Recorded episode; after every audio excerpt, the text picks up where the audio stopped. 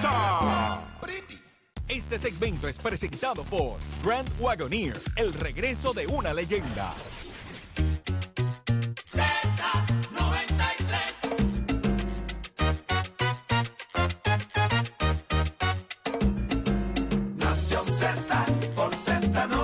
de elemento, aparte del tema del impuesto Ya al sol y otros puntos muy importantes análisis de tus mañanas de lo que ocurre en y fuera de Puerto Rico, comienza aquí en Nación Z. Son las 5 y 56 de la mañana. Vamos arriba, señores. Llegó el lunes, arrancamos la semana, 5 y 57 de la mañana, Nación Z en vivo de los estudios Ismael Rivera, de tu emisora nacional de la salsa Z93. Privilegio, como siempre, estar con ustedes a través del 93.7 FM en San Juan, 93.3 en Ponce y 97.5 en Mayagüez. Tu emisora nacional de la salsa, la aplicación La Música, la descarga ahora mismo para que nos vea y nos escuche. Ahí está el podcast. Achero a veces se lo pierde y lo pone ahí también para escucharlo. El podcast de Z93, de Nación Z, señores, que está ahí gratuito. Usted disfruta de ese contenido. Buenos días, buenos días a los amigos del Facebook que ya se están conectando con nosotros para arrancar tempranito el análisis de lo que ha ocurrido durante las pasadas horas, que debe pasar también en las próximas horas acá en Puerto Rico. Ese análisis que te gusta, del que tú eres parte a través del 6220937, ya mismito que abrimos las líneas telefónicas para escuchar tu opinión de los temas que están ocurriendo en el país, porque tú eres parte de nuestra conversación, tú eres parte de Nación Z. Yo soy Jorge Suárez. Siempre un privilegio poder estar con ustedes todas las mañanas discutiendo estos temas. Me acompaña en la mañana de hoy, como siempre, el amigo compañero licenciado Eddie López. Eddie, buenos días. Buenos días, Jorge. Buenos días a todo el país que nos sintoniza.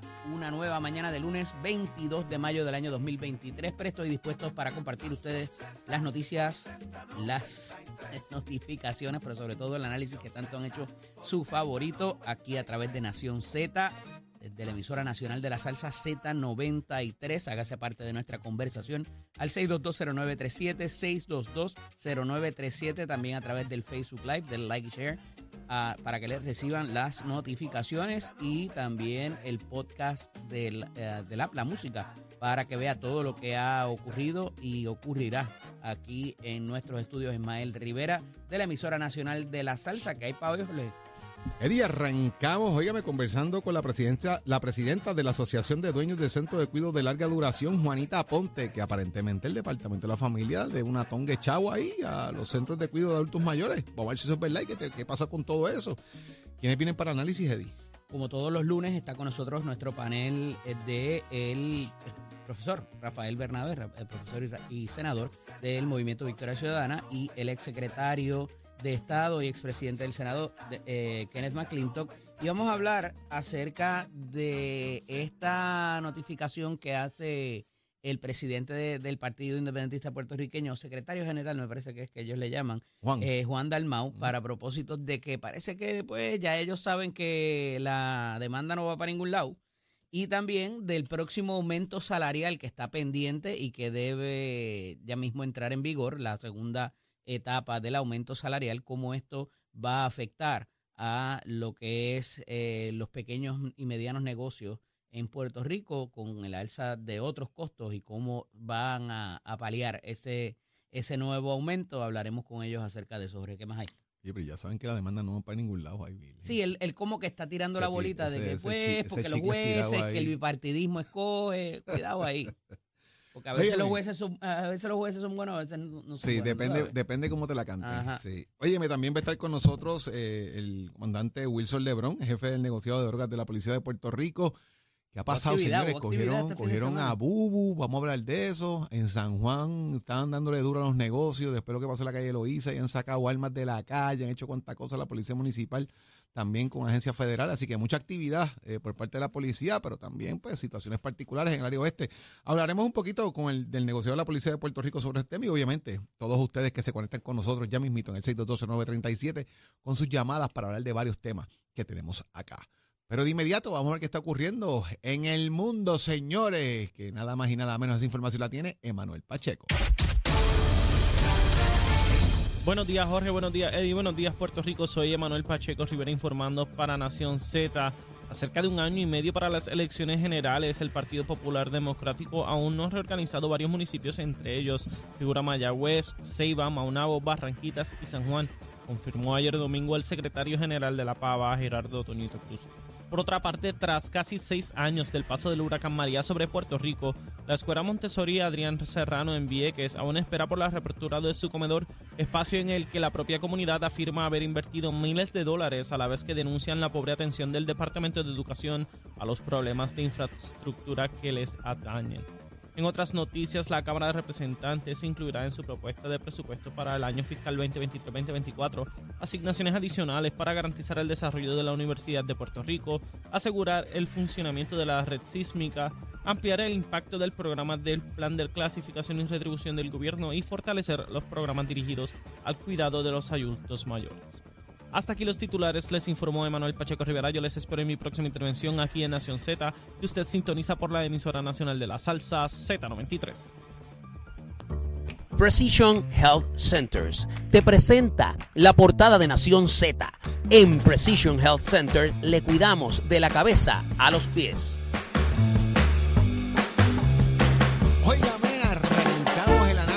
6 de la mañana de las portadas de Nación Z. Y de paso excusamos a nuestra compañera Saudí Rivera Soto, que está en un asunto personal. Ella está por allá eh, llevando a Valeria a, la universidad también. Está haciendo unos estudios fuera del país, así que ya Saudí está en esa, ya se, re, integra, se reintegra con nosotros ya el día de mañana, si Dios lo permite. Vamos a análisis heavy y es que la Cámara de Representantes está presta a aprobar un presupuesto de sobre 12 mil millones, para ser exacto, 12 mil 700 millones es lo que está proponiendo la Cámara de Representantes en este presupuesto que de paso sería el más alto, yo creo, eh, presentado en historias recientes para atender esto. Eh, hay como una camisa de fuerza ahí un poco que el presidente de la Cámara ha impuesto y es que él quiere que el markup session, el markup es una cosa que se inventó Tatito acá ahora eh, durante este cuatrenio. Era un invento, Eddie, porque eso aquí no se Eso usaba existe nunca. en la, En la bueno, esfera es que él se- federal. no es que él se lo inventó, pero Existe en la esfera federal. Aquí eso nunca se había usado. Es un embeleco de tatito de copiarse allá de lo que son los, los- las sesiones que se utilizan en el Congreso de Estados Unidos. Eh, pero la realidad es que eh, él busca que entre el 1 y el 2 de junio se haga ese mark of session, que se vea cuáles son las enmiendas que se pueden proponer, dónde está el trabajo que se hizo en la comisión, etcétera, etcétera, etcétera.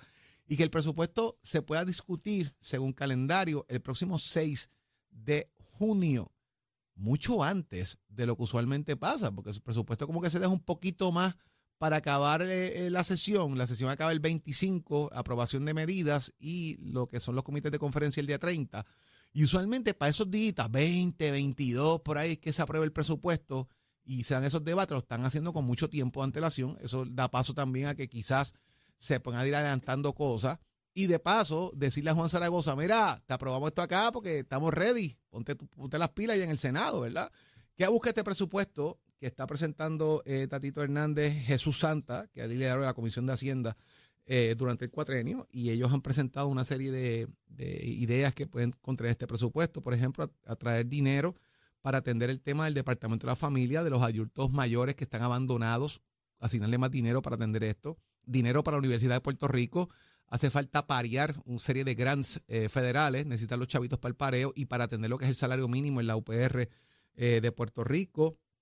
También eh, necesitan dinero para la red sísmica. Ellos están eh, colocando algún dinerito para atender eso también, así como para atender situaciones del Departamento de Transportación, Obras Públicas y Carreteras. Así que unos chavitos por ahí dando vuelta con eso.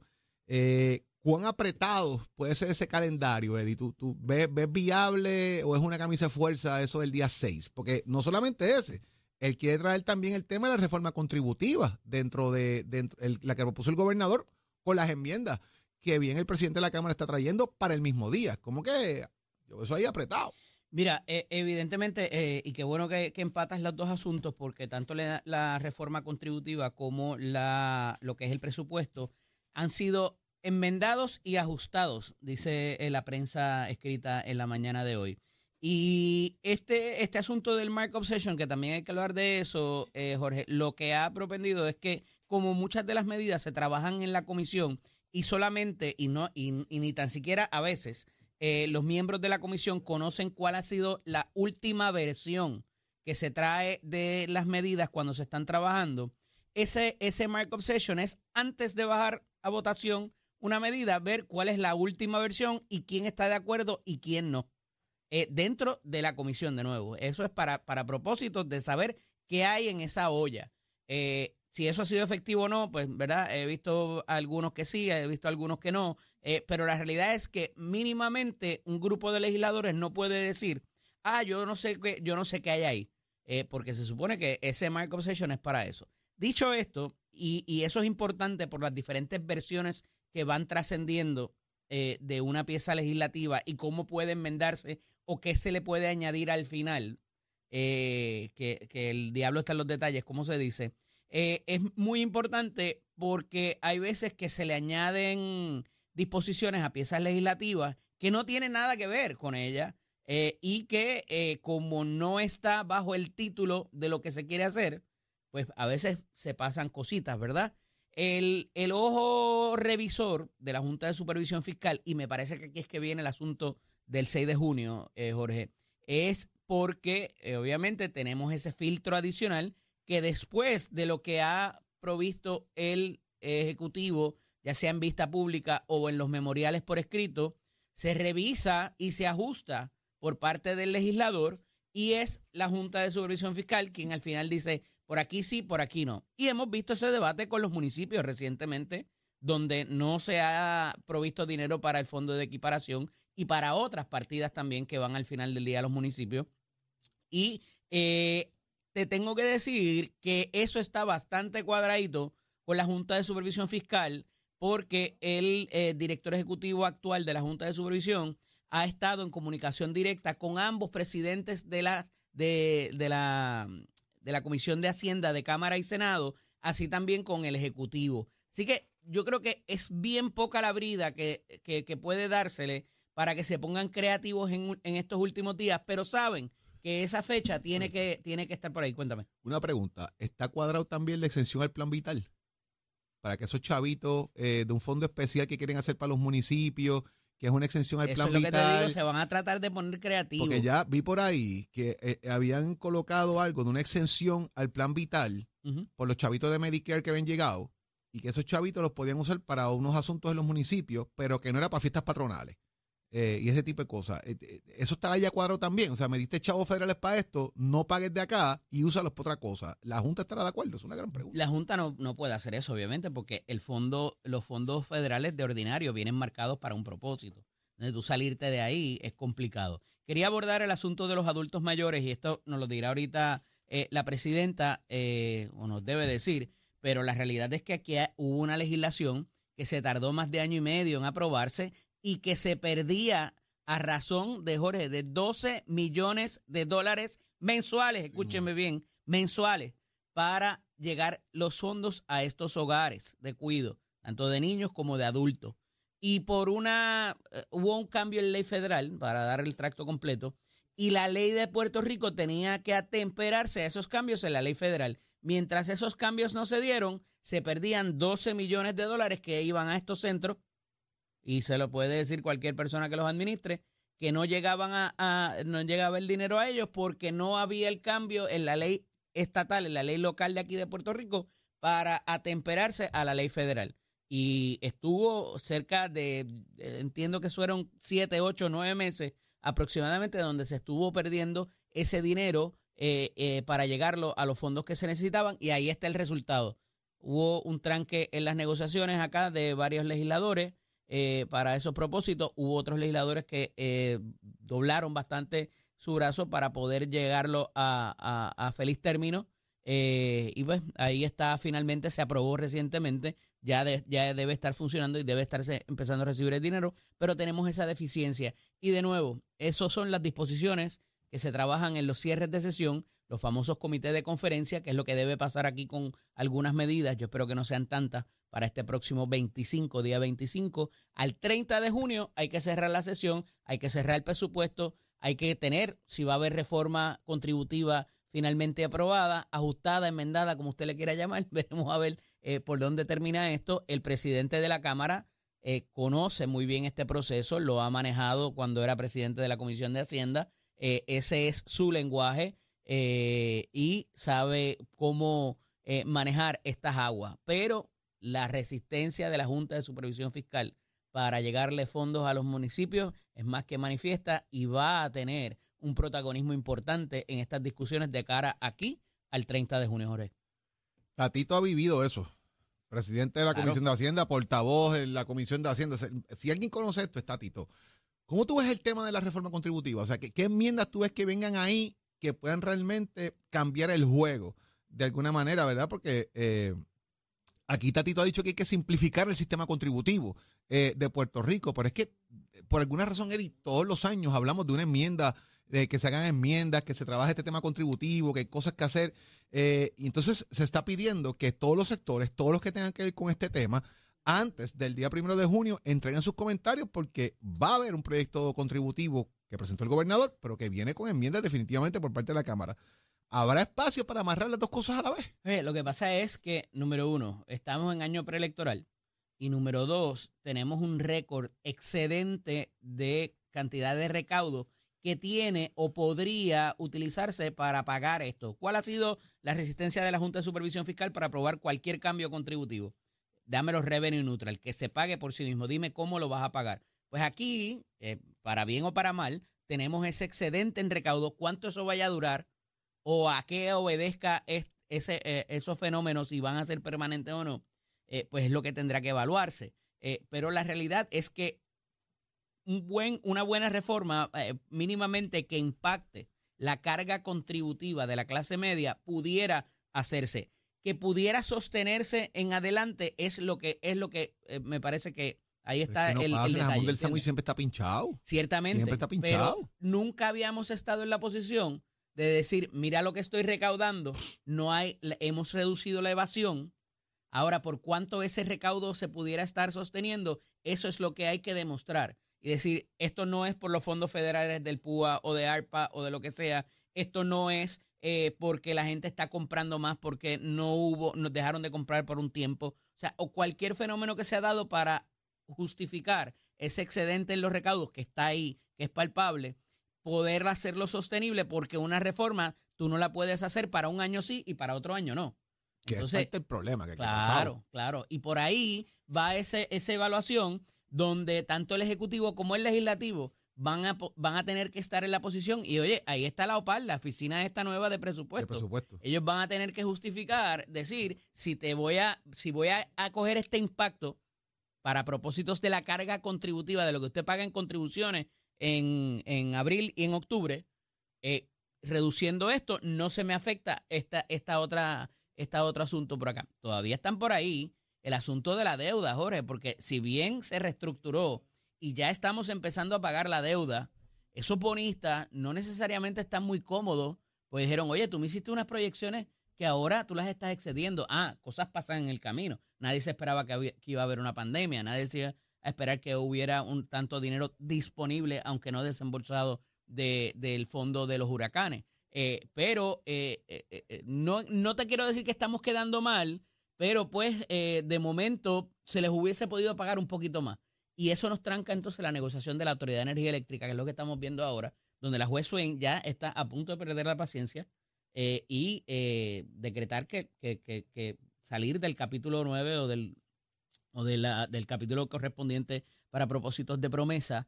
eh, y eso nos, nos pondría en un problema bien, bien, bien difícil. Otro asunto, Jorge, en el fin de semana. No ha certificado tampoco pago de deuda, Eddie, que yo estaba hablando de esos días con. Jesús Santa y tú puedes cuadrar el presupuesto, pero hasta que no certifiquen pago de deuda, los presupuestos entonces no se acreditan como los consecutivos aprobados por la Junta. Correcto. Eso es otro, otro cantar. Aquí estamos hablando que estamos balanceando presupuestos, la cosa, pero no se ha certificado el pago de esa deuda. Por lo tanto, todavía eso que es esto sigue en cero.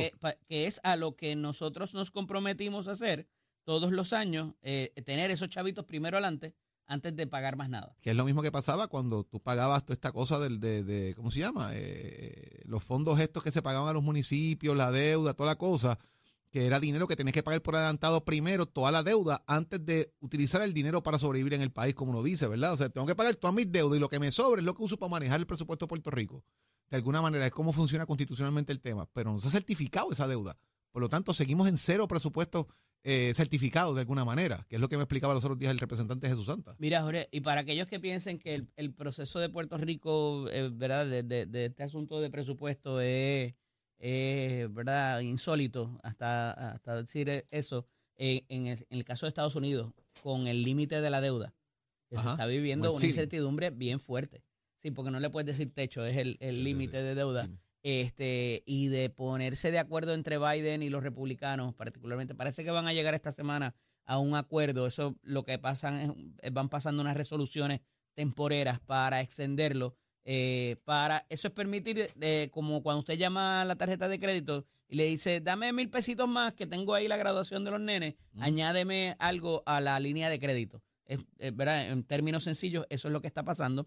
Porque si no te, te- si no te aumentan la línea de crédito, automáticamente lo que pasa es que eh, te vas a cobro. Y entonces el irse a cobro sería el impago para propósitos de toda la deuda externa de los Estados Unidos. Y eso lo primero que hace es afectar los programas de beneficencia, entiéndase el PAN, entiéndase el seguro social, inclusive pudiera impactarse. O sea, yo la veo más complicada y de último recurso, pero eh, eh, el impago podría eh, eh, detener todo lo que son eh, programas Y volver de eh, alguna que manera. son ¿te acuerdas aquella vez que cerraron. Parques Nacional y cerraron 20 cosas y dejaron gente sin cobrar y toda esta cosa en un momento dado también por estas situaciones que llevan unos acuerdos. Hace par de años atrás, eh, que, que sí. eso ocurrió por un impasse que hubo de, de estos asuntos. Gracias a Dios siempre han logrado llegar a algún acuerdo, eh, pero lo que pasa es que se sigue aumentando ese margen, o sea, no, no se reduce, se sigue aumentando de alguna manera. Pero vamos a ver qué pasa con eso, señores. Muchos temas todavía hay que contestar, eh, que comentar. El Partido Popular comienza transición, la policía está en la calle. Municiones, señores, quieren el tema de Betito Michael, tope las municiones. Alexis Torres, el secretario del DCP, se expresó sobre ese tema también. Y los vamos a invitar ya mismo a que nos que llamen. iba a tener. ¿eh? Pues mira, sí, y él está haciendo unas propuestas ahí de qué enmiendas hacerle a eso. Así que vamos a ver qué pasa con eso. Y hay mucha gente opuesta también, así que vamos a hablar de eso también. Y óigame, eh, usted ya mismito llámenos, ¿qué carretera es peligrosa? ¿Usted está transitando por ahí? ¿Dónde están los boquetes en la calle? ¿Qué está pasando? ¿Cuántos aros se le han doblado? Llame para acá y cuéntenos, porque para que usted sepa, en DITOP monitorean este programa y queremos que ellos sepan dónde están los bolletes, porque las carreteras del país están peligrosas. Oscuras, con boquetes, sin vallas. ¿Bolletes o boquetes? ¿Cuál de las dos? Las dos, con bolletes y con boquetes. con las dos. Pero le agradecemos como siempre a nuestros amigos de Precision Health Center. Precision Health Center le cuidamos de la cabeza hasta los pies. Ofrecemos servicios de audiología, venta de audífonos, patología del habla, lenguaje, quiropráctica, entre otros. Además, ofrecemos terapias de fisiatría vestibular, linfedema, desbalance, tragado y más. Atendemos personas de todas las edades, desde infantes hasta la población geriátrica. Viva su salud al máximo. Llámenos al 787-333-0698. 333-0698. En Precision Health contamos con más de 20 centros alrededor de toda la isla. Aceptamos la mayoría de los planes médicos y Advantage. 787-333-0698. Y llegó el momento, Achero, de hablar de deporte con el que más sabe, con el que está pendiente a lo que está pasando en el fin de semana y viene a ponernos al día, Tato Hernández. Buenos Dímelo, días, Tato. Tato. Buenos días, buenos días muchachos, vamos arriba, vamos arriba, que este fin de semana había deporte Tato. hasta debajo del gabinete. mi más sentido, pésame. ¿Por qué? Se te van los Celtics volando, papá. Muchacho, estate quieto, que ahora voy a hablar de eso. Los dos equipos grandes favoritos en estas semifinales que supuestamente en el papel, los Boston Celtics y los Lakers, se les está haciendo tarde. Ya su serie está 3 a 0 a favor de los otros. Miami le ganó 128 a 102 a los Celtics. Esa serie está 3 a 0 a favor de Miami. Y la otra, Denver Nuggets le cogió la esquina a los Lakers y también los tienen 3 a 0. Yo creo que estos dos equipos se van vía barrida. Entonces la final de la NBA sería entre los Miami Heat y los Denver Nuggets. Vamos a ver qué pasa con eso. Por otro lado, a nivel del atletismo, los boricos este fin de semana se lucieron Luis Joel, Luis Joel Castro, que era su marca nacional de salto de altura a sus 32 años en un, en un evento en Alemania, saltando 2.30 metros, lo cual lo hace nuevo récord nacional. También en el voleibol de playa, y estas dos yo las conozco desde chiquitas, son de Vega Baja, Lani Nava y María González, ganaron el evento Norseca, que se estaba celebrando a nivel del voleibol de playa con medalla de oro. Ya usted sabe que esta jovencita está sembrada para representar a Puerto Rico en los próximos centroamericanos y panamericanos del Caribe. No había visto una carrera de caballo tan impresionante y tan luchada como la que pasó en el Prisne, donde John Velázquez se fue al palo con el caballo que llevaba Irak Ortiz, ganando John Velázquez con su caballo National Treasure, llegaron los boricuas primero segundo y el favorito que había ganado el Kentucky Derby Match llegó en la tercera posición, así que ya usted sabe los boricuas sacando candela. Y para la próxima intervención vamos a seguir hablando del atletismo donde tremenda carrera que hizo la nuestra Jasmine Camacho Queen allá en, el Gran Prix de Bermuda. Eso venimos hablando para la próxima intervención. Recordándole que estos deportes son con la auspicio de Mestre College. Ya estamos en matrícula, ya queda esta semana para la última oportunidad en matrícula el lunes. Cualquier documento, cualquier papel que te haga falta, cómo llegar a los salones de clase. Si te quieres matricular, aprovecha que hoy es el último día en Mestre College en cualquiera de nuestros recintos. Una carrera de un año y dos meses te puede poner en el profesionalismo que tú esperas. Compara facilidades de equipo y toma tú la decisión de estudiar en Mestesco, le puedes llamar al 787-238-9494,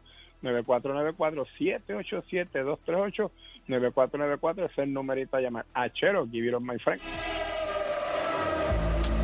Buenos días Puerto Rico, soy Emanuel Pacheco Rivera con el informe sobre el tránsito. A esta hora de la mañana se mantienen despejadas gran parte de las carreteras a través de toda la isla, pero ya están congestionadas algunas de las vías principales en la zona metropolitana, como es el caso de la autopista José de Diego entre Vega Baja y Dorado, donde está taponado como habitualmente. Igualmente la carretera número 2 en el cruce de la Virgencita y en Candelaria, ambas en Toa Baja, así como algunos tramos de la PR5, la 167 y la 199 en Bayamón. Además, la 30 entre Juncos y Gurabo y la autopista Luisa Ferrer en Caguas, que está muy ataponada a causa de un accidente en el área de Cooper Outlets en Caguas.